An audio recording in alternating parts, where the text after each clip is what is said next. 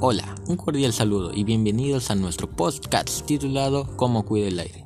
Yo soy Daniel Andrequian Macabero del Colegio Mariscal Andrés Avelino Cáceres y a continuación hablaremos sobre la contaminación del aire que es uno de los problemas que más preocupan nuestra sociedad en los últimos años.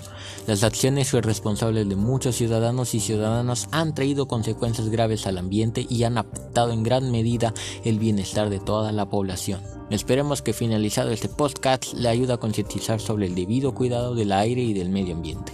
La contaminación del aire atmosférica es una realidad que afecta cada vez más a los seres humanos.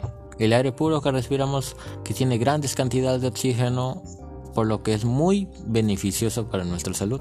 Es decir, la cantidad de oxígeno del aire que se reduce notablemente y en su lugar aparecen grandes concentraciones de ozono, dióxido de nitrógeno, dióxido de azufre y otras partículas nocivas.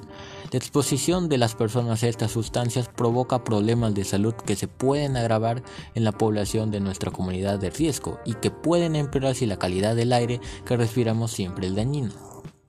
Existen diferentes causas de la contaminación del aire y en las ciudades suelen influir casi todas.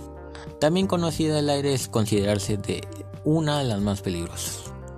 La causa del actual cambio climático es el aumento de las concentraciones de determinados gases en la atmósfera. Las principales fuentes de contaminación del aire son las fábricas y laboratorios, vehículos y automotores, desechos sintéticos, deforestación y productos en aerosol. Algunas de nuestras propuestas serían evitar el uso de autos que expulsan humo y no quemar residuos sólidos en casa, reciclar lo que no servirá para reusarlo, usar bicicletas para transportarnos de un lugar a otro, utilizar más las bicicletas, usar el transporte público y solo en caso necesario utilizar el vehículo particular. Cuantos menos vehículos, menos emisiones cuidar las zonas verdes o plantar. Eso nos ayuda a cuidar y purificar el aire y evitar la quema de basura y árboles. Muy bien, para concluir la contaminación del aire es motivo de preocupación. Debemos de tomar conciencia de lo que está pasando acerca del ambiente y también tener en cuenta las propuestas desarrolladas para así tener mejor oxígeno y con ello reducir los niveles de contaminación de nuestra comunidad para tener un ambiente limpio hacia las futuras generaciones.